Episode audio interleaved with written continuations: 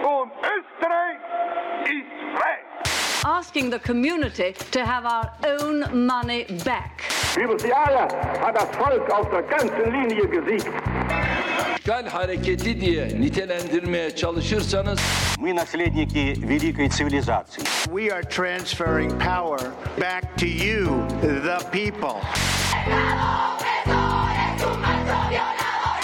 The majority of voters will be Africans.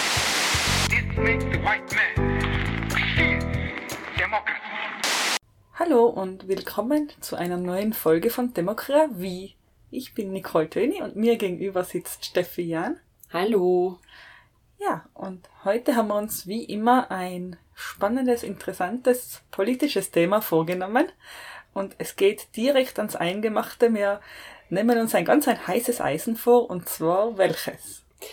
Wir beschäftigen uns heute mit der Frage, was überhaupt dem Staat das Recht gibt, sich in meine Gesundheit, in meinen Körper einzumischen. Äh, ihr werdet es ahnen, es geht äh, natürlich um Corona. Worum dreht sich die Welt sonst seit zwei Jahren? Ähm, und wir werden uns eben explizit mit dieser Frage beschäftigen, warum macht ein Staat eigentlich Gesundheitspolitik? Was geht den Staat das überhaupt an, was ich mit meinem Körper tue oder lasse? Und warum geht ihn das was an? Und äh, ja, alle Fragen, die so damit zusammenhängen. Genau. Um das Ganze mal zu spoilern, ähm, wir sind, ich zumindest bin mal nur für mich sprechend, schon der Meinung, dass den Staat das was angeht. Und ich muss dir da leider zustimmen oder nicht leider. Also ich stimme dir dazu. Ich glaube, da sind wir uns relativ einig, was das betrifft. Wir werden uns heute nicht die Köpfe einhauen, was wenn es um die Grundfragen geht, glaube ich. Das ist sehr schön. Es wird alles sehr harmonisch laufen. Aber vielleicht läuft es ja nicht so harmonisch, wenn ihr uns dann zuhört. Mal schauen.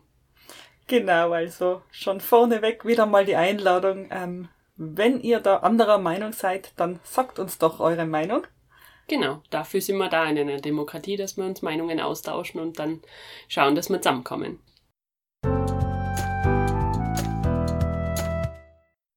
Aber um zurück zum Thema zu kommen, also wie gesagt, wir stellen uns heute die Frage, zum einen natürlich, äh, um dann am Ende nochmal ein bisschen aktueller zu werden, was hat Corona mit Politik zu tun, aber dahinter stehend natürlich die Frage, wieso macht ein Staat eigentlich Gesundheitspolitik? Was geht denn das an? Ein Staat, wir haben ja äh, vor vielen, vielen Folgen schon mal davon gesprochen, was eigentlich die Aufgaben eines Staates sind, wozu wir einen Staat überhaupt haben wollen, was der so tut und so.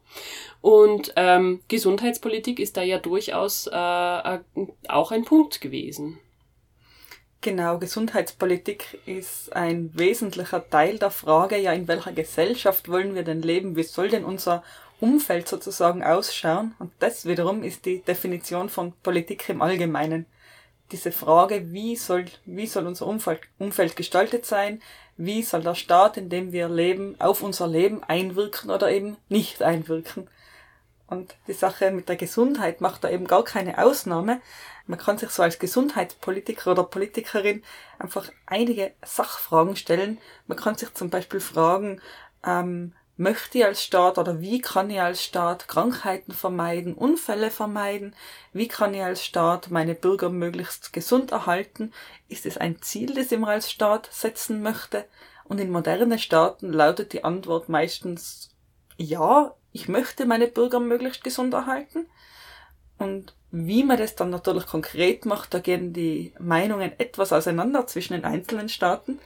Aber ich glaube, für den modernen Staat können wir uns einmal auf dieses Ja einigen. Ja, wir wollen unsere Bürger gesund erhalten. Ganz grundsätzlich ist es immer eine gute Idee, rein auch aus wirtschaftspolitischer Sicht natürlich, weil eine gesunde Bevölkerung natürlich viel besser ähm, Werte erarbeiten kann, wie auch immer ich dann da meine äh, Werte generiere oder was ich als Wert bezeichne, aber ganz grundsätzlich habe ich da ja was davon. Genau, und dann auch nochmal die Unterscheidung, wir wollen die Bevölkerung nicht gesund machen, sondern gesund erhalten. Das heißt, wir haben da auch eine Prävention schon drinnen.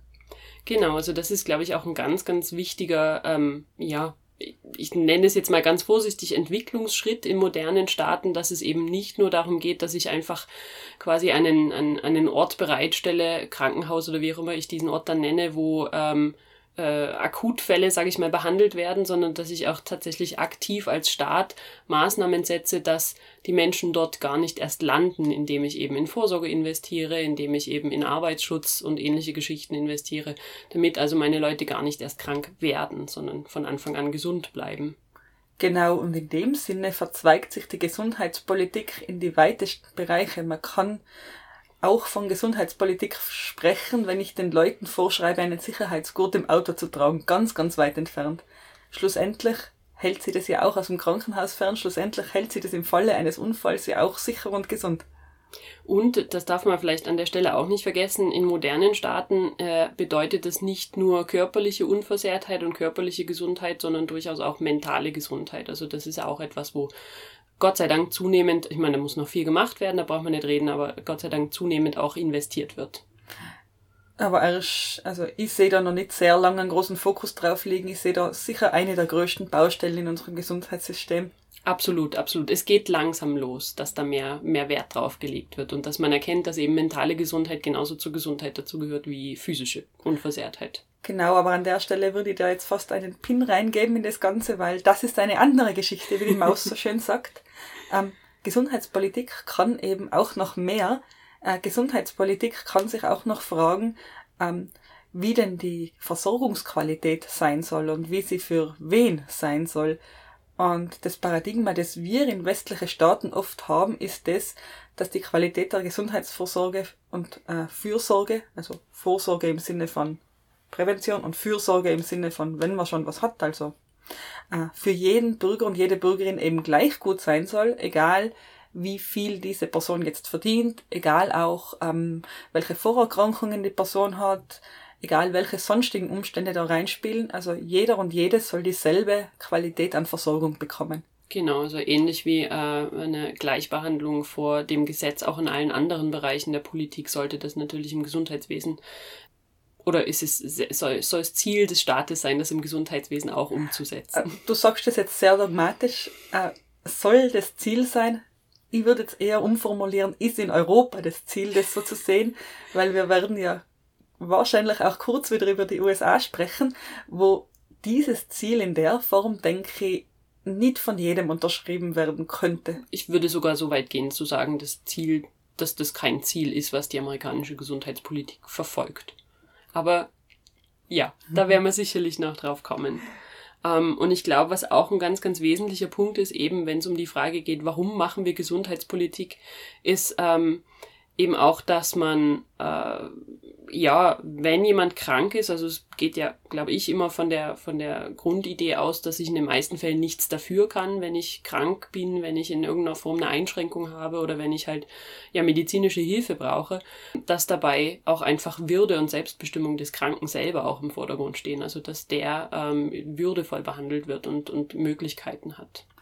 Ich würde das sogar etwas weiter fassen. Man geht nicht davon aus, dass der oder die Kranke nichts dafür kann, sondern es hat irrelevant zu sein, ob die Person was dafür kann oder nicht. Weil sonst würde man ja wieder äh, graduell annehmen, ähm, eine Person könnte dafür mehr oder weniger und dann hätte man genau wieder diese, diese Klassengesellschaft, Klassenmedizin, die wir eigentlich zumindest in Europa vermeiden möchten. Und dann haben wir gleich schon wieder einen Grund dafür, keine Gleichbehandlung zu haben. Und das wollen wir ja nicht. Genau, aber das Stichwort, das du, glaube ich, geben wolltest, war die Sache mit der Würde und Selbstbestimmung. Und auch das ist, denke ich, ein sehr, sehr wichtiger Punkt im Gesundheitswesen.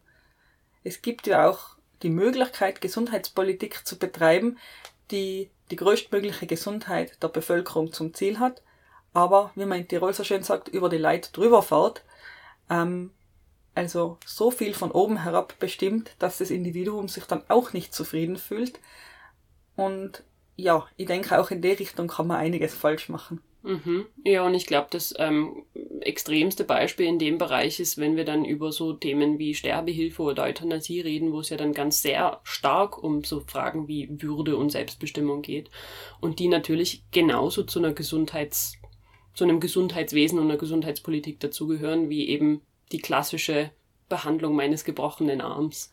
Ja, oder auch ein bisschen weniger melodramatisch gibt's in Russland zum Beispiel äh, den Zugang zu Schmerzmitteln, der dort sehr, sehr schwierig ist. ähm, was dazu führt, dass teilweise sehr schwer kranke, chronisch kranke Menschen eben keinen Zugang zu Schmerzmitteln haben, was meiner Meinung nach eben besagte Würde und Selbstbestimmung ganz, ganz stark verletzt. Obwohl es die Leute jetzt natürlich nicht wahnsinnig gesund, gesünder oder kranker macht, ob sie jetzt das Schmerzmittel kriegen, aber es tragt eben zur, zur, zur Würde des Menschen dann bei, dass man dann nicht in Agonie vor sich hin existiert. Genau unter diesem Aspekt fällt natürlich auch, ich meine, wir leben halt einfach auch in einer Marktwirtschaft, auch wenn es jetzt kein klassischer, unentfesselter Kapitalismus ist, muss man natürlich auch immer, es ist, ist die Effizienz des Gesundheitswesens, also letztlich Kosten, Nutzen, Maximierung oder zumindest Kosten-Nutzen-Balance, immer ein großes Thema. Ich glaube, das darf man auch nicht vergessen, wenn man über Gesundheitspolitik redet. Das ist immer ein wichtiger Faktor in diesen, in diesen Punkten.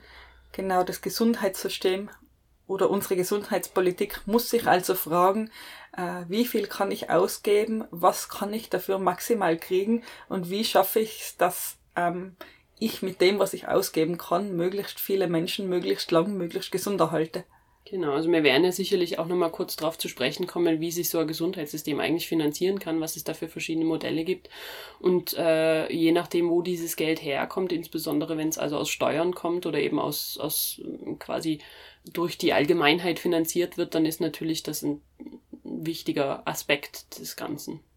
Last but not least gibt's eben noch den Aspekt, dass äh, Gesundheitspolitik ja nicht ähm, so im luftleeren Raum existiert, sondern Politik existiert für Menschen und die Menschen, für die die Politik gemacht wird, die sollten mit der Politik einverstanden sein, die sollten sich gut versorgt fühlen, die sollten sich aufgehoben fühlen sozusagen mit dieser Gesundheitspolitik. Ähm, das heißt auch, dass in unterschiedliche Staaten unterschiedliche Fragen auch unterschiedliche Antworten haben können auch unterschiedliche gesundheitspolitische Fragen können dann eben eine andere Antwort haben, je nachdem, wo auf der Welt man daheim ist. Genau, und zwar nicht nur äh, sollten sich die quasi, die behandelt werden im Gesundheitswesen äh, zufrieden zeigen oder die, ähm, die versorgt werden, sondern natürlich auch die Versorger und die Behandelnden. Also das sind, glaube ich, äh, beide Gruppen gleich wichtig. Also sowohl die Beschäftigten als auch die, die dann eben dieses Gesundheitssystem in welcher Form auch immer Nutzen? Kann man davon Nutzen sprechen? Auf jeden Fall. Also ich fühle, fühle mich sehr als Nutznießerin des Gesundheitssystems, wenn ich meinen gebrochenen Arm bandagieren lasse. Aber ja, du hast recht. Die Beschäftigten äh, sollte man auf keinen Fall eben aus dieser Gleichung rauslassen. Die sind natürlich ein wesentlicher Bestandteil des Gesundheitssystems. Und letzten Endes ist ja auch der Gesundheitssektor ein Arbeitgeber wie jeder andere auch. Und im Sinne, in diesem Sinne äh, muss auch dieser Arbeitsmarkt irgendwo beachtet oder zumindest, naja, reguliert oder eben zumindest beachtet werden. Ganz genau. Und ähm, vielleicht noch als letzten Satz, es ist natürlich auch kein kleiner Arbeitgeber. Also auch äh, im internationalen Vergleich sind da die Gesundheitswesen äh, und die Zweige, die daran beteiligt sind, äh, durchaus große Arbeitgeber. Großbritannien ist da das beste Beispiel. Die NHS, National Health Services, sind der fünftgrößte Arbeitgeber weltweit, habe ich gelesen, auf deren Wikipedia-Seite ich war da sehr äh, vor dem Kopf gestoßen, dass es tatsächlich so groß ist. Denn so groß ist ja Großbritannien gar nicht. Im Vergleich. Aber offensichtlich geht es da ums Betreiben äh, sämtlicher Krankenhäuser, sämtlicher Gesundheitsversorgung und Vorsorge mhm. im Land. Also ja, da, da geht es um massive Mengen von Beschäftigten. Also da geht's da geht's nicht um kleine Summen und nicht um, nicht um Kleinigkeiten in dem Fall. Jetzt haben wir schon ganz viel darüber geredet, warum wir denn eigentlich Gesundheitspolitik machen oder machen wollen. Wir zwei wollen auf jeden Fall Gesundheitspolitik machen. Ich finde, das klingt alles so, als wäre das eine neue, eine neue Idee, dass sich der Staat da reinmischt. Aber äh, bei meiner Recherche, ähm, ich bereite mich ja immer brav auf die Folgen vor, auch wenn man es vielleicht manchmal nicht merkt, ähm, aber es ist tatsächlich ein sehr, sehr altes Thema schon und ein Thema, was ähm, nicht erst seit gestern und nicht erst mit der Frage des, sage ich mal, modernen Sozialstaats, wie er jetzt seit dem Zweiten Weltkrieg entsteht, ähm, ein Thema ist. Also in Deutschland wird da ja immer, in Deutschland ist an allem immer Bismarck schuld ähm, und der hat tatsächlich die erste gesetzliche Krankenversicherung eingeführt, das war 1883.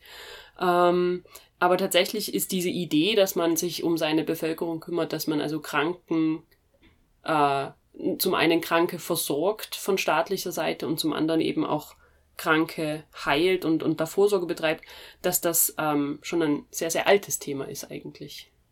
Ja, Bismarck ist an allem schuld. Äh, lustigerweise oder für mich bemerkenswerterweise ähm, ist damit die erste Impfpflicht aktiv geworden, bevor Bismarck die erste Krankenversicherung eingeführt hat. Ganz genau, da sind wir ja schon, also bei erster Impfpflicht sind wir ja schon viel eher und ich glaube, ähm, wenn du schon sagst, in Deutschland ist Bismarck an allem schuld, ich glaube, in Österreich ist die Maria Theresia an allem schuld. Ist, so könnte man das, so könnte man das äh, formulieren, ja. Nein, also tatsächlich hat sich herausgestellt, es gibt äh, natürlich schon Krankenversorgung, seit äh, es Menschen gibt, da braucht man nicht drüber reden.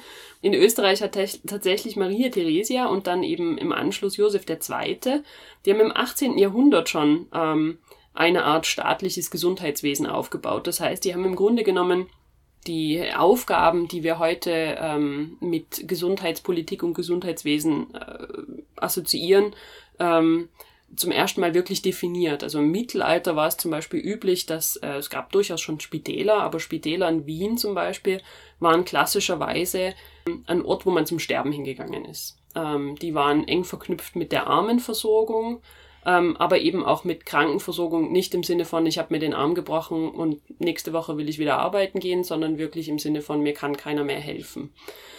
Und äh, eben besagte Maria Theresia hat das Ganze dann aufgeteilt und hat gesagt, na Moment, es gibt ja einen Unterschied, ob ich jemanden quasi behandle, weil ich ihn wieder gesund machen will, oder ob ich jemanden behandle, weil es für den keine Hoffnung mehr gibt, oder weil ich, ob ich jemanden in Anführungszeichen behandeln, weil der behandle, weil der einfach arm ist und äh, eigentlich eine völlig andere Form von Hilfe benötigt. Und da wurde das Ganze eben aufgeteilt und da dann zum ersten Mal wirklich so eine modernere Form von Krankenhaus eigentlich entwickelt und von Gesundheitspolitik auch.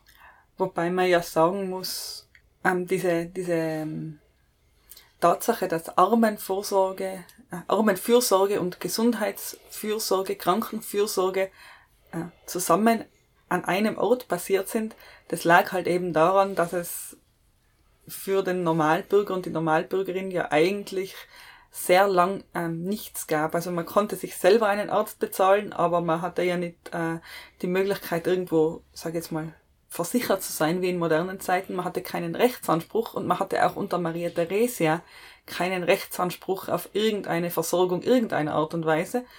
Äh, das ist die große, die große Differenz zu einem modernen System. Auch unter Maria Theresia war es eben so, man konnte dann da hingehen, man konnte sich behandeln lassen. Wenn man Glück hatte, bekam man da eine Möglichkeit, behandelt zu werden. Und wenn man Pech hatte, dann war halt voll und man wurde wieder weggeschickt. Ganz genau. Das ist etwas, was Bismarck dann natürlich komplett auf den, naja, nicht auf den Kopf gestellt hat, aber was, was da dann eine gewisse Rechtssicherheit einfach auch bot und eine gewisse Versorgungssicherheit im Sinne von, ich habe diese Versicherung, ich zahle da mein Geld ein und demnach habe ich auch Anspruch auf eine gewisse Leistung. Ja, oder vor allem, wenn man das eine Ebene höher hebt, eben ein ideologischer Paradigmenwechsel. Weg von Almosen geben, weg von ich spende den Bedürftigen, hin zu äh, Bürger und Innen haben Rechte. Und was ich daran ganz spannend finde, ist, dass diese, diese frühe Gesundheitspolitik immer mit bestimmten Namen verbunden ist, weil das immer ähm, in irgendeiner Form ein gewisses Interesse ausgedrückt hat oder ein gewisses Verantwortungsbewusstsein für die Bevölkerung und noch nicht quasi als einfach selbstverständlicher Teil des Staatsseins und der staatlichen Fürsorge betrachtet wurde, sondern es ist einfach etwas, wofür ein Monarch, ein Herrscher in irgendeiner Form ja, Interesse gezeigt hat. Der Bevölkerung den Kopf tätschelt, ja, dein Kaiser, der kümmert sich um dich. Ganz genau. Also es ist auch wirklich äh, vom, vom, vom Anspruch her, vom Denken her natürlich völlig auf den Kopf gestellt, im Sinne von, dass ich halt, ja, das, wie du sagst, es sind Almosen. Es sind, es ist, es ist ein, ein Recht, was ich, hier, was ich dir gewähre, aber wenn ich nächste Woche keine Lust mehr habe oder mein Sohn an die Macht kommt und dem ist es halt wurscht, dann. Und ich gewähre das Recht denjenigen, die mir gerade unter die Augen kommen und wo es mir gerade Spaß macht, äh, während in einem modernen Staat ich äh, nötigenfalls mein Recht auf Behandlung auch einklagen kann, darauf bestehen kann, behandelt zu werden äh, und dasselbe Recht habe wie jeder andere und jede andere Bürgerin auch. Aber kommen wir mal wieder in die Moderne zurück. Ähm, vielleicht ein letzter Satz noch, weil ich gerade schon diese einzelnen Personen erwähnt habe. Ähm, nach dem Zweiten Weltkrieg ist Gesundheitspolitik dann tatsächlich auch, das war ja davor immer Sache des Einzelstaates und immer innerhalb der Grenzen bestimmter Staaten eben geregelt oder auch nicht je nachdem, wo man lebte. Und äh, gerade nach dem Zweiten Weltkrieg ist internationale Kooperation dann natürlich auch ein wesentlich wichtigerer Punkt geworden. Einfach zum einen, weil natürlich die Welt selber globaler und, und mobiler geworden ist. Das hat man, glaube ich, spätestens mit der spanischen Grippe gemerkt, dass sich äh, Krankheiten nicht mehr einfach so irgendwo halten lassen aber eben auch, weil es diese neue Konzeption von Staat und von staatlicher Fürsorge gab. Also gerade die EU hat sich das mittlerweile, oder hat sich das, glaube ich, von Anfang an sogar schon auf die Fahnen geschrieben, dass eben Gesundheitspolitik Teil der, des europäischen des europäischen Entwurfs ist, sofern es halt äh, natürlich nicht einzelstaatlich geregelt ist. Und die WHO gibt es auch seit 1948, was mittlerweile ja schon ein paar Jährchen sind. Ja, aber auch wieder nicht so lang, wie man glauben würde. Also WHO tatsächlich erst nach dem Zweiten Weltkrieg gegründet, finde ich auch nicht ganz unspannend. Ja, so wie fast alles nach dem Zweiten Weltkrieg neu gegründet wurde. Lassen wir das. Wir driften in Regionen ab, in die ich heute nicht unbedingt vordringen möchte. Kommen wir zurück in die Neuzeit und ins Jetzt und Hier. Ähm, wir haben es ja vorhin schon mal angesprochen. Es gibt ja quasi verschiedene Modelle, wie man Gesundheitspolitik finanzieren kann oder wie man es betreiben kann.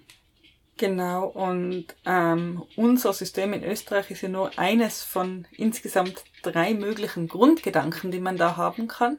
Ein Grundgedanke wäre ja, das Gesundheitssystem steuerlich zu finanzieren, dass man einfach sagt, in Ordnung, Steuern werden eingezogen und von dem gesamten Steuertopf, der da so anfällt, gibt's eben einen Teil, der dann fürs Gesundheitssystem aufgewandt wird. In Frankreich zum Beispiel passiert es so, in Frankreich gibt's eine zweckgebundene Steuer auf alle Einkommensarten, also eben auch zum Beispiel auf Kapitalerträge, zum Beispiel auf Mieteinnahmen, zum Beispiel auf Spekulationseinnahmen, natürlich eben auch auf Arbeit, aber grundsätzlich eben eine Steuer. Äh, und aus diesen Steuereinnahmen werden dann eben die Kosten des Gesundheitssystems abgedeckt. Für die Personen, die jetzt Leistungen im Gesundheitssystem in Anspruch nehmen, bleibt dann noch ein Selbstbehalt, so ungefähr äh, 30% Selbstbehalt. In Frankreich jetzt konkret. Mhm. Ähm, und an dieser Stelle greifen dann private Gesundheitsversicherungen ein, die dann diesen Selbstbehalt nochmal abdecken. Und da so circa über 90 Prozent von allen Franzosen haben dann eben so eine private Zusatzversicherung. Dann gibt's aber auch noch bestimmte Krankheiten, die dann zu 100 Prozent abgedeckt sind, aber das sind nicht so viele. Und neben Frankreich ein weiteres Beispiel wäre dann Großbritannien eben das National, die National Health Services, wo es eben auch so ist. Jede Person, die in Großbritannien lebt, hat prinzipiell einen Leistungsanspruch aus dem Gesundheitssystem, ähm, steuerfinanziert, genauso wie ich es vorher geschildert habe für Frankreich, nur halt eben ohne diesen Selbstbehalt, sondern ähm, eben komplett staatlich, was ich tatsächlich von Großbritannien ähm, so in der Form nie bewusst realisiert habe. Großbritannien ist da äh, schon ein relativ spannender Fall. Ich glaube auch, dass Großbritannien insgesamt politisch ein äh, spannendes Land ist. Ich, vielleicht sollten wir mal eine Sondersendung über Großbritannien und das politische System dort machen, weil da ja schon relativ viel äh, viel historische Altlast, glaube ich, drinnen hängt. Also wenn ich mir das politische System anschaue, wo es halt immer noch ein, ein, ein, ein zweites Haus oder ein Oberhaus, äh, Oberhaus heißt glaube ich, gell? Äh, vom Parlament her gibt, was halt mit Peers, mit, mit Adligen besetzt ist. Ähm, ich glaube, da, da könnte man mal was dazu machen. Aber bevor wir jetzt in den Commonwealth abschweifen, schweifen wir wieder mal zurück. Ähm, dieses steuerfinanzierte Gesundheitssystem stellt also für jeden, jede Person exakt dieselben Basisleistungen bereit und Punkt. Alles, was man mehr möchte, ist dann auch privat zu bezahlen oder privat zu versichern. Und da wären wir, glaube ich, bei einem großen Unterschied zu äh, dem, der zweiten Variante, wie man es finanzieren kann, wie es in Deutschland und auch in Österreich finanziert wird, nämlich über eine Versicherung, ein beitragsfinanziertes System. Das heißt, ich zahle ein in eine gemeinsame Versicherung, wie auch immer das strukturiert ist. Es ist in Deutschland und Österreich ein bisschen unterschiedlich, aber im Grunde der Grundgedanke ist der gleiche. Es zahlen alle in diese Versicherung ein und haben dann aus dieser Versicherung, wie in jeder anderen Versicherung, auch entsprechende Leistungsansprüche. Ähm, der große Unterschied ist, dass ähm, das gestaffelt ist, was ich für Ansprüche habe, je nachdem, wie viel ich einzahle. Also das heißt, umso mehr ich einzahle, desto mehr kriege ich raus, wenn wir jetzt zum Beispiel über so Sachen wie Krankengeld oder äh, Mutterschutz reden. Genau, in Österreich würde also eine Person, die ein recht hohes Einkommen hat, im Krankheitsfall auch ein recht hohes äh, Krankenstandstaggeld bekommen oder wie auch immer man das genau sagt, während eine Person mit niedrigem Einkommen entsprechend weniger bekommt, weil ja entsprechend weniger einbezahlt wurde. Ähm, in Großbritannien wäre das in dieser Form nicht der Fall. Da müsste man, wenn man mehr Geld rausbekommen wollen würde, eben eine Zusatzversicherung abschließen, die dann wiederum nicht verpflichtend wäre. Und dann gibt's noch eine dritte Variante. Und das ist simpel und einfach. Äh, ich als Staat halte mich da mehr oder minder komplett raus und lasse, und das Gesundheitssystem ist simpel und einfach privat finanziert. Das heißt, ich habe private Versicherungsgesellschaften. In Deutschland und Österreich sind das ja so mehr oder minder staatliche Versicherungsgesellschaften oder Pflichtversicherungen, nennen wir es mal so. Genau, und jetzt muss man sich ja auch vorstellen, hinter all diesen drei Systemen stehen ja ganz unterschiedliche Ideologien am einfachsten natürlich das privat finanzierte System der USA, wenn ich es mal ganz flapsig sagen sollte. Äh, naja, wenn du krank wirst, ist das dein Problem. Ganz genau. Also da ist, ähm, wenn wir jetzt uns vorstellen, dass eine Gesellschaft immer die Fragen oder die, die Interessen des Individuums gegen die Interessen der Gesamtgesellschaft abwiegt, dann ist die USA ganz eindeutig auf der Seite des Individuums und sagen, es ist dein individuelles, es ist dein Leben, es ist dein Geld musst halt selber entscheiden, was damit machst. Und wenn du damit, wenn du dich dazu entscheidest, das nicht in eine Krankenversicherung zu investieren, dann ist das dein gutes Recht, aber dann darfst du halt hinterher nicht heulen kommen, wenn du was hast. Oder noch viel weitergehend, krank werden ist einfach Pech, geht uns als Staat nichts an. Es gibt ja dann auch durchaus ähm, diese wunderbaren Umstände in den USA, wo man dazu, dann zu krank ist, um sich versichern lassen zu können. Ganz genau, also dadurch, dass das natürlich private Versicherungsgesellschaften sind, zahle ich natürlich entsprechend meines individuellen Risikos äh, mehr oder weniger an Beiträgen. Und wenn ich natürlich hunderttausende Vorerkrankungen schon habe, weil ich halt einfach, ja, weil es halt einfach blöd hergegangen ist, weil ich vielleicht bestimmte genetische Vorbelastungen habe, dann wird es teilweise wahnsinnig schwierig, äh, Versicherung zu finden, die ich mir dann halt auch noch leisten kann. Ich muss sie natürlich auch zahlen können. Ich meine, wenn ich jetzt äh, äh, Amazon-Millionär bin, dann ist mir das wahrscheinlich wurscht. Aber wenn ich das halt nicht bin und einen ganz normalen Job habe, dann wird die Sache schon ein bisschen schwieriger. Genau, und die beitragsfinanzierten Systeme, eben so wie Österreich oder auch Deutschland, die haben ja dann eine ganz andere ähm, Idee dahinter. Die nehmen das Individuum so ein bisschen am Gängelband und sagen, ja, Gesundheit ist schon deine Sache, du darfst rauchen, du darfst trinken, du darfst äh, dir mit übermäßigem Zuckerkonsum, was auch immer, zerstören. Aber wir nehmen dich jetzt an, an der Hand und bitte, bitte schau doch, du musst versichert sein. Ähm, das heißt, der, der Grundgedanke ist, der Staat kümmert sich darum, nimmt dem Individuum seine Verantwortung in einem gewissen aus, bestimmten Ausmaß eben ab und, und sagt, okay, hier hört's auf, hier müssen wir eingreifen, hier müssen wir sagen, nein, äh, wir wollen, dass jede Person, die, die in Österreich lebt oder in Deutschland lebt, die Möglichkeit hat, äh, eben Gesundheitsleistungen in Anspruch zu nehmen. Ich glaube, was da dahinter steht, ist auch die Realisierung, dass wir früher oder später alle mal krank werden, ob wir uns das jetzt wollen oder nicht. Es gibt natürlich gewisse Risikoprofile. Ich meine, wenn ich jetzt irgendeine Extremsportart betreibe, habe ich unter Umständen ein höheres Risiko für Verletzungen. Sicher gibt es Risikofaktoren, aber wenn wir mal ehrlich sind, krank werden wir alle früher oder später und wir werden ja früher oder später alle sterben, das ist zu 100% sicher. Und meistens hat das in irgendeiner, in irgendeiner Form eine, eine Ursache, sage ich mal, wo vielleicht ein Gesundheitssystem oder ein Arzt eine Rolle spielen könnte. Von daher ist es, glaube ich, äh, ich, ich halte es fast für ein bisschen realistischer zu sagen, ich brauche eine Pflichtversicherung, weil sowieso jeder mal krank wird. Aber genau. gut, das ist vielleicht eine ideologische Frage. Das ist ganz definitiv eine ideologische Frage.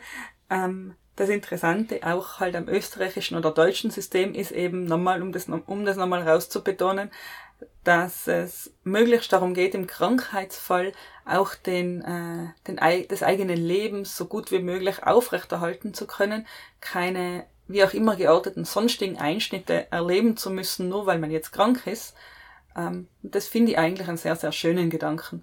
Da kommt ja die Sache mit dem Krankengeld her, die Sache mit dem äh, Mutterschutz und so weiter. Nur weil man jetzt äh, eine medizinische Kondition, welcher Art auch immer hat, geht das Leben trotzdem weiter. Man muss trotzdem Miete bezahlen, es muss trotzdem für alles gesorgt sein. Und da ähm, greift auch diese Versicherung dann. Ganz genau. Und ich glaube, was da ähm, bis zu einem gewissen Punkt, das auch über das Ausmaß kann man sicher auch streiten, ähm, mit reinspielt, ist die, die Realisierung, dass in vielen Fällen Prävention einfach langfristig auch billiger ist. Also die USA brüsten sich ja immer ganz gern damit, dass sie das beste Gesundheitssystem der Welt haben. Ich bin mir nicht sicher, woran sie das messen. Sie haben auf jeden Fall das teuerste Gesundheitssystem der Welt, äh, was unter anderem auch da dadurch zustande kommt, dass einfach viele Menschen gar nicht versichert sind oder völlig unterversichert sind. Das heißt, sie gehen dann simpel einfach nicht zum Arzt, wenn sie was haben und warten, bis ihre Kondition so schlimm wird, dass sie dann in Notaufnahmen behandelt werden müssen oder äh, in irgendeiner anderen Form in, in, in eine Akutbehandlung reinkommen, die einfach mal viel, viel teurer ist, als das, wenn sie einfach vor drei Monaten zum Hausarzt gegangen wären, so ungefähr. Und dann bin ich gedanklich nicht mehr, nicht mehr ganz weit von Maria Theresias Zeiten entfernt. Im Sinne von, wenn gar nichts mehr geht, dann muss ich halt eben ins Krankenhaus. Wo wir auch schon wieder bei der Frage der Effizienz wären, die wir vorhin schon angesprochen haben. Es ist ja nun mal so, dass wir zwar alle natürlich immer allen helfen wollen, aber es ist, man darf sich die Frage danach, äh, was man da reinstecken will, durchaus stellen, finde ich. Man muss sich die Frage durchaus stellen, weil, wie wir ja wissen, Geld wächst nicht auf, auf den Bäumen und auch ein Staat hat nicht unendlich Geld zur Verfügung. Und jeder Euro, der ins Gesundheitssystem fließt, der fließt nicht in ein anderes System, Insofern ist es äh, unsere Pflicht als Bürgerinnen und Bürger, uns mit dieser Frage auseinanderzusetzen, wie viel Geld denn ins Gesundheitssystem fließen soll und was wir denn bekommen wollen für das Geld, das da reinfließt. Und da, ähm, um jetzt mal ganz sachte überzuleiten, und da haben wir schon so ein bisschen den ersten Punkt, äh, wo es sich so, wie man so schön sagt, wo es sich spießt, also wo man einfach in Konflikte geraten. Ähm, denn das heißt, ich muss mir letztlich in jedem Gesundheitssystem äh, die Frage stellen oder die, die, die Abbiegung treffen zwischen Menschlichkeit, zwischen Helfen, zwischen Behandeln wollen und ökonomischen Gesichtspunkten. Ähm, was meinen wir damit? Ähm, man stellt sich vor, man hat äh, eher ungute, seltene Krankheit. Es gibt grundsätzlich ein Medikament gegen diese Krankheit, aber dieses Medikament ist wahnsinnig teuer dann ist natürlich eine Abwägung nicht im Sinne von kriegst du das, weil du, weil mir dein Gesicht gefällt oder weil mir dein Gesicht nicht gefällt, sondern da ist natürlich schon, äh, muss natürlich schon eine gewisse ähm, Frage gestellt werden, in welcher Form dieses Medikament zur Anwendung kommen kann. Ein konkretes Beispiel wäre da, wäre da zum Beispiel die äh, Medikation gegen Hepatitis C. Das ist äh, seit relativ neuem möglich, Hepatitis C auch zu heilen. Allerdings sind die Medikamente dafür äh, wirklich im äh, vierstelligen, fünfstelligen Euro-Bereich teuer. Ähm, das heißt, da muss man sich schon überlegen, wer kann diese Medikamente bekommen. Ähm, kann jemand mit einer Vorerkrankung diese Medikamente bekommen? Macht es einen Sinn, diese Medikamente jemandem zu geben, der sich dann dieselbe Erkrankung unter Umständen in, innerhalb kürzester Zeit wiederholt? Ähm, welche Maßstäbe legt man da an? Und das sind sehr, sehr unangenehme Diskussionen, wie ich finde, aber die werden momentan auch durchaus vermehrt geführt. Speziell weil Medizin eben äh, auch immer, sich immer weiterentwickelt und ja mit dem äh, Antibiotika einnehmen nicht getan ist, sozusagen. Die sind ja mittlerweile recht günstig.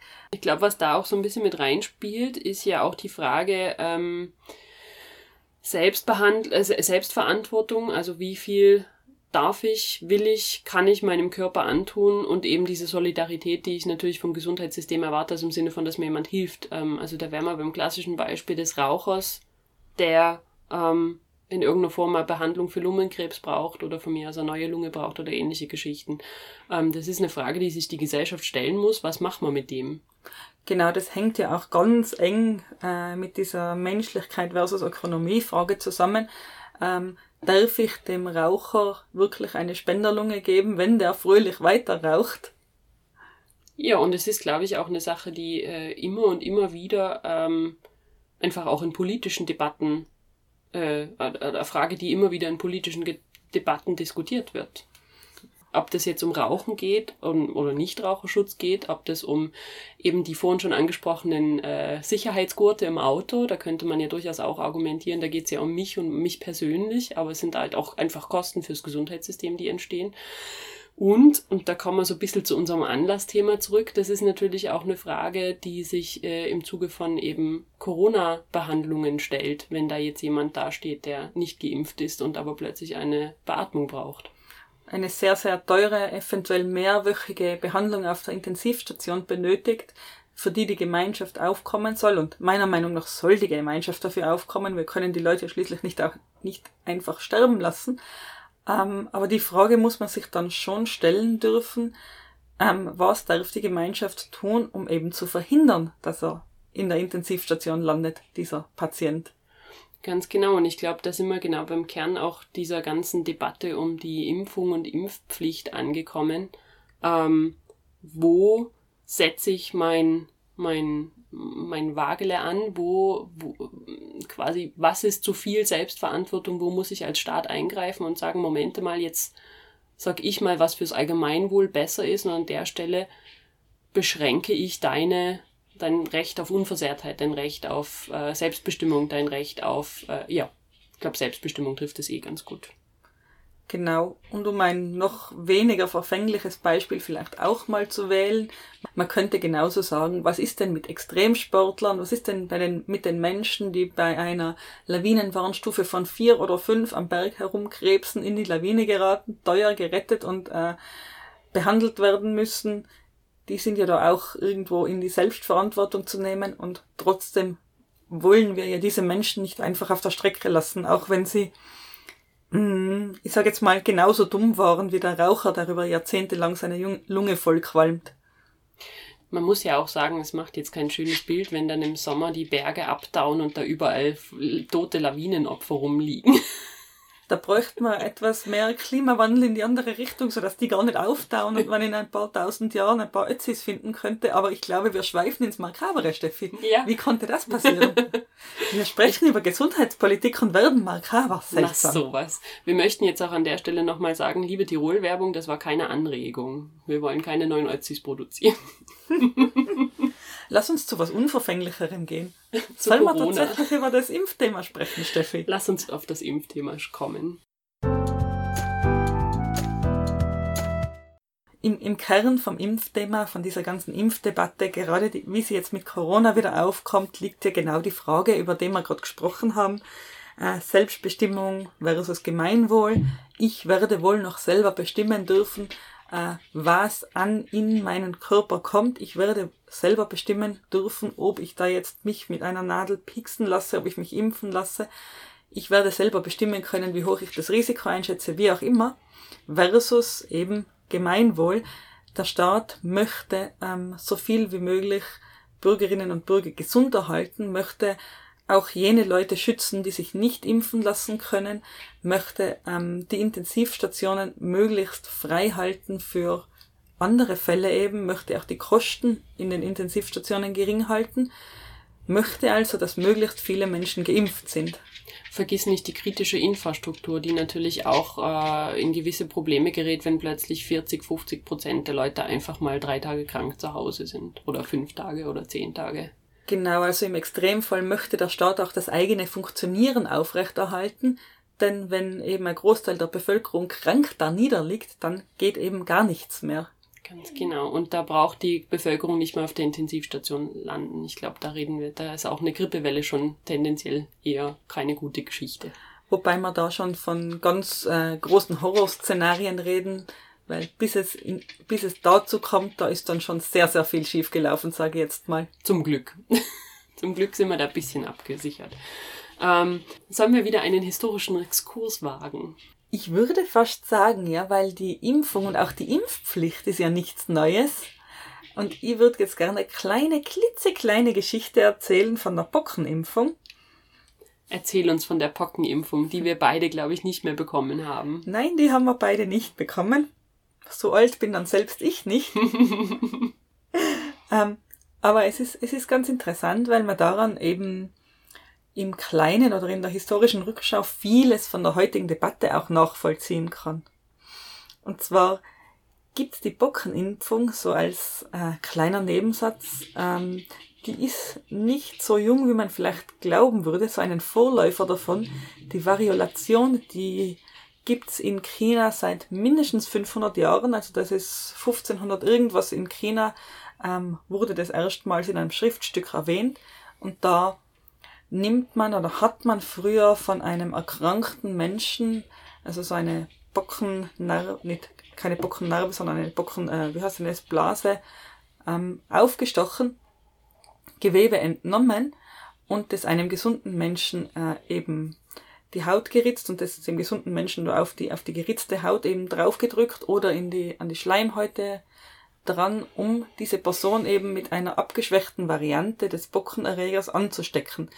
Ähm, das war wahnsinnig erfolgreich, weil die Sterblichkeit von Bocken ist normalerweise bei 30 Prozent und mehr.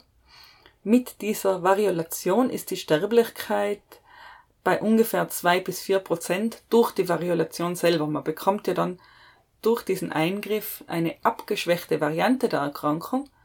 Ähm, und durch diese abgeschwächte Variante sterben immer nur zwei bis vier Prozent der Menschen, aber die, die überleben, sind dann immun gegen Bocken.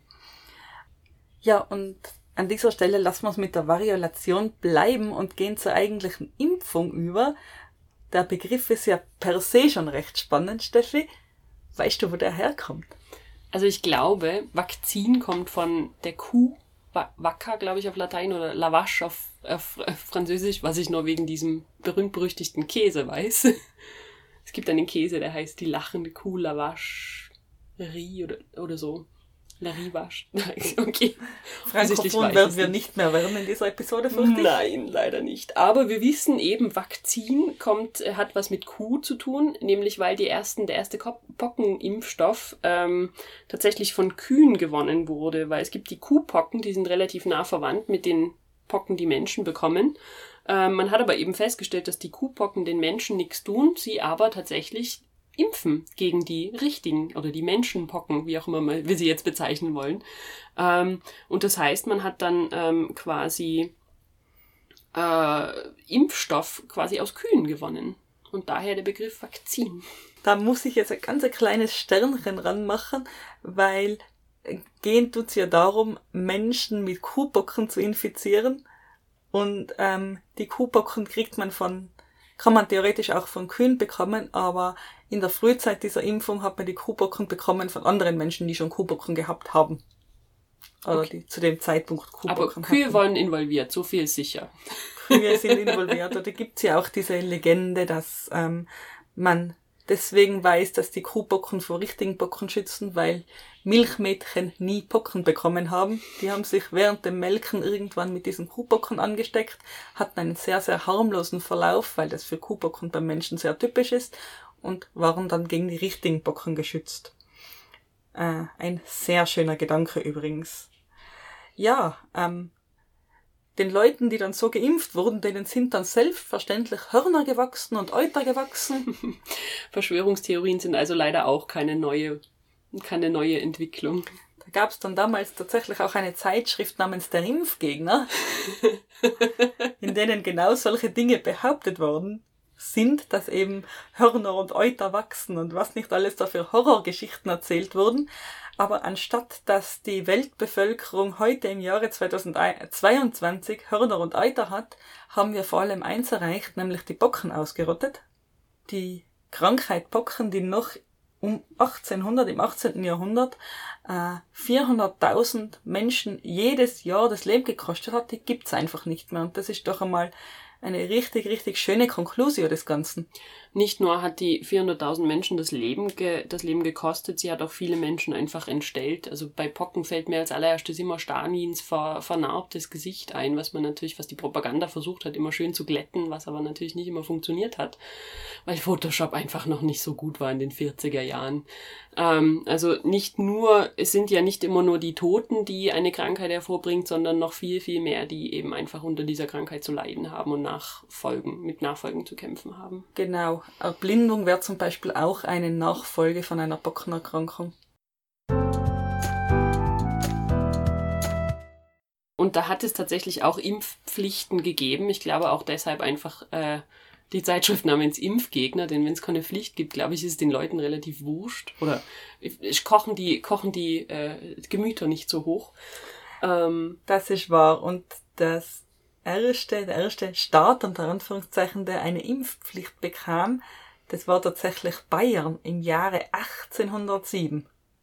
Also auch kein neuer, keine neue Entwicklung. Genau, also die Bayern mussten sich bereits 1807 flächendeckend gegen Bocken impfen lassen.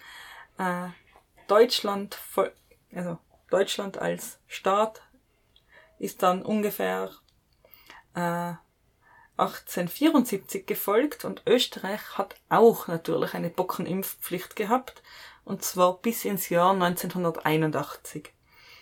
Und eben mit dem Resultat, dass nach circa 150 Jahren Impfpflicht es eben diese Erkrankung nicht mehr gibt, was, wie bereits gesagt, wirklich, wirklich schön ist.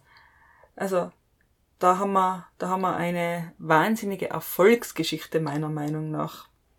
Übrigens noch so ein Fun Fact zum Thema Pocken und äh, vielleicht um auch noch mal wieder ein bisschen internationaler zu werden, was unsere Impfpflicht betrifft. Äh, George Washington hat auch eine Impfpflicht gegen die Pocken eingeführt, allerdings nur unter seinen Soldaten im Unabhängigkeitskrieg. Oh, wie praktisch. Das ist etwas, auf das sich äh, in den USA in der momentanen Debatte um Impfpflichten oder Nicht-Impfpflichten äh, äh, die, sag ich mal, Linken ganz gut rausreden können, wenn die Republikaner mal wieder mit ihrem no, unter den Gründervatern hätte es das nicht gegeben Argument kommen, dann können sie sagen, doch, George Washington.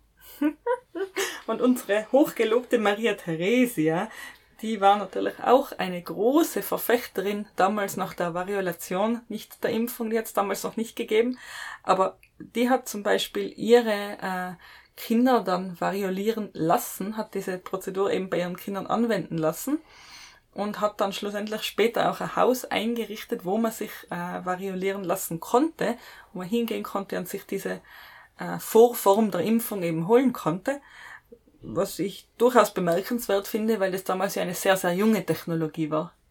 Und nicht zu vergessen, es war ja auch in dem Sinn noch eine junge Art des Sozialstaates. Also sie hätte ja gut und gern auch einfach sagen können, es ist ja nicht mein Problem, wenn die Leute an Pocken sterben. Ich bin ja geimpft. Ja, es war wieder so eine Almosengeschichte. Sie hat da so ein Haus eingerichtet, da konnte man hingehen und wenn die halt aber keinen, kein, äh, keinen Platz hatten, dann wurde man halt auch wieder weggeschickt. Also so war es ja jetzt nicht, dass man da einen Rechtsanspruch gehabt hätte.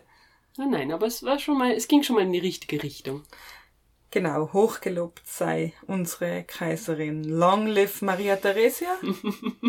nein, wir driften schon wieder ab, Steffi. Wo sollen wir denn hindriften? Äh, nachdem unsere Sendung fast zu Ende ist, würde ich sagen, wir driften gar nicht mehr großartig. Wir wollen nämlich ganz gern dieses Thema in der nächsten Folge auch noch ein bisschen vertiefen und da müssen wir uns ja noch ein bisschen was Gutes, ein bisschen was Spannendes aufheben. Ähm, von daher würde ich sagen, machen wir an der Stelle einfach mal einen Cut. Ähm, wir haben heute gelernt, es gibt gute Gründe für eine staatliche Gesundheitspolitik. Es gibt gute Gründe dafür, dass der Staat sagt, ich möchte mich so ein bisschen in deine Gesundheit, lieber Bürger, einmischen. Und es gibt natürlich Ansatzpunkte zu sagen, wie stark das ein Staat tun sollte und wie, wie viel ein Bürger selber verantwortlich ist. Und diese Ansatzpunkte unterscheiden sich von Staat zu Staat teilweise recht stark. Und diese Ansatzpunkte sind es auch immer wieder und bei jedem neuen Beispiel durchaus wert, diskutiert zu werden. Ich glaube, letzten Endes kann man es ein bisschen damit zusammenfassen, dass man sagt, ja, wir leben in einem Sozialstaat, der eben Gesundheitsvorsorge und Versorge äh, betreibt. Und das heißt, dass ich zwar ja ein grundsätzliches Recht auf körperliche Selbstbestimmung und Unversehrtheit habe, aber es durchaus sein kann im Interesse des Allgemeinwohls, dass da gewisse Einschränkungen ähm, stattfinden. Genau, weil der Staat natürlich auch ein Interesse daran hat, die Bevölkerung gesund zu halten und dieses Interesse ist legitim und darf eben abgewogen werden mit dem, äh, mit dem Interesse auf oder dem Recht auf Selbstbestimmung. Aber ich finde, du hast das jetzt eh schon ganz, ganz schön zusammengefasst, Steffi. An der Stelle bleibt vielleicht nur noch eins zu sagen. Es gibt eine zweite Folge wir freuen uns auch für diese Folge dann wieder auf Feedback.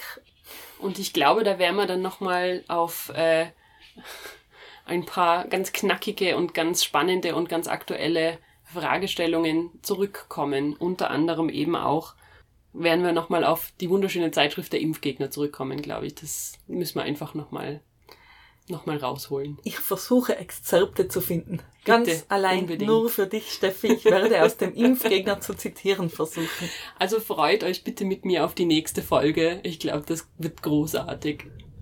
Und für alle, die es jetzt äh, nicht mitbekommen haben, das war Ironie. In dem Sinne, äh, schaut nochmal auf unsere Homepage www.demokratie.eu und ansonsten wünschen wir euch noch einen schönen Tag. Tschüss. Tschüss.